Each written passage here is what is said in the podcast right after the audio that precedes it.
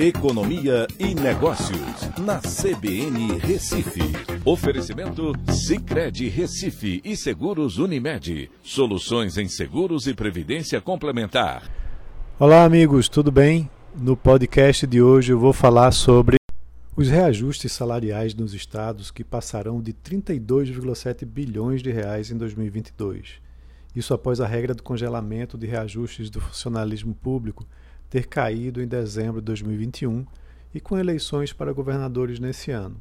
Todos os estados já aumentaram ou apresentaram projetos de reajuste.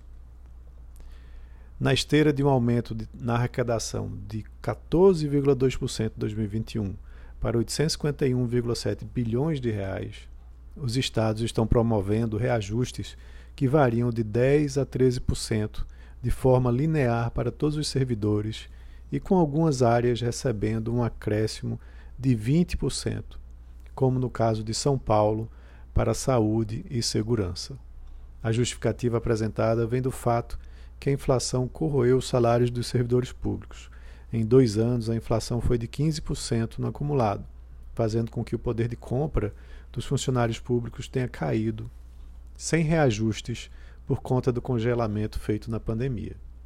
A situação é favorecida por um caixa mais gordo dos estados, que foi beneficiado com aumento na arrecadação por conta da inflação, do aumento no preço das commodities, como os combustíveis, por exemplo, retomada da economia em 2021 com crescimento de 4,6%, repasses federais e suspensão temporária da dívida, da dívida deles com a União. Mas a situação é bastante preocupante, pois os cenários para 2022 e 2023 irão mudar completamente. O crescimento em 2022 será de 0,5% e em 2023 nem sabemos ao certo como vai ficar. A forma de arrecadação com ICMS é, oriunda dos combustíveis, que representa a maior parcela de arrecadação nos estados, também mudou. Esse movimento de reajustes vai trazer um problema para as novas gestões a partir de 2023. A folha de pagamentos é a maior rubrica no orçamento de todos os estados e um reajuste representa um gasto permanente, mas o aumento de receita atual é passageiro e não se repetirá.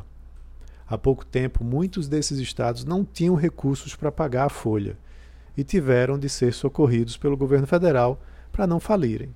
Os serviços de saúde, educação e segurança pública foram severamente atingidos por conta da má gestão, com aumentos dos salários no passado. No final das contas, os governadores estão tendo é, estão tentando garantir sua reeleição, gastando mais. Essa conta será sentida por eles próprios no ano que vem, quando o orçamento se tornar inviável. A solução, como sempre, será aumentar os impostos para que a, a população pague por erros passados. Então é isso. Um abraço a todos e até a próxima.